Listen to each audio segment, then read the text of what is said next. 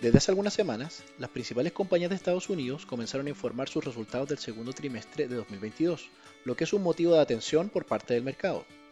En particular, no solo por los números que entreguen las empresas respecto de sus desempeños, sino que también por las perspectivas que pueden entregar respecto de la evolución de sus negocios en los meses venideros.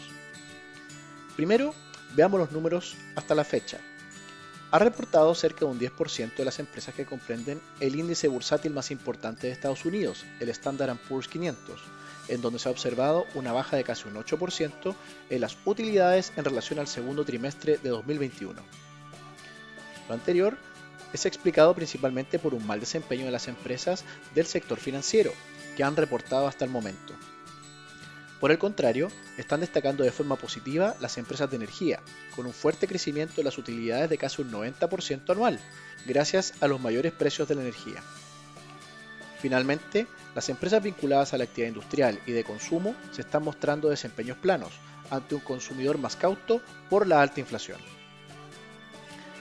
Ahora entramos en las perspectivas. Las principales noticias que se han escuchado es la percepción de altos niveles de inventarios que algunas empresas están teniendo, lo que complementado con riesgos de un menor dinamismo del consumo hacia adelante por un mayor costo del crédito y alta inflación, suponen una amenaza para las utilidades de estas empresas. Por otro lado, se menciona una mayor competencia en algunos rubros, lo que también pone presión en los ingresos, por ejemplo, Netflix ha mencionado esto último como elemento dentro de la fuga de sus suscriptores que ha estado evidenciando en los últimos trimestres.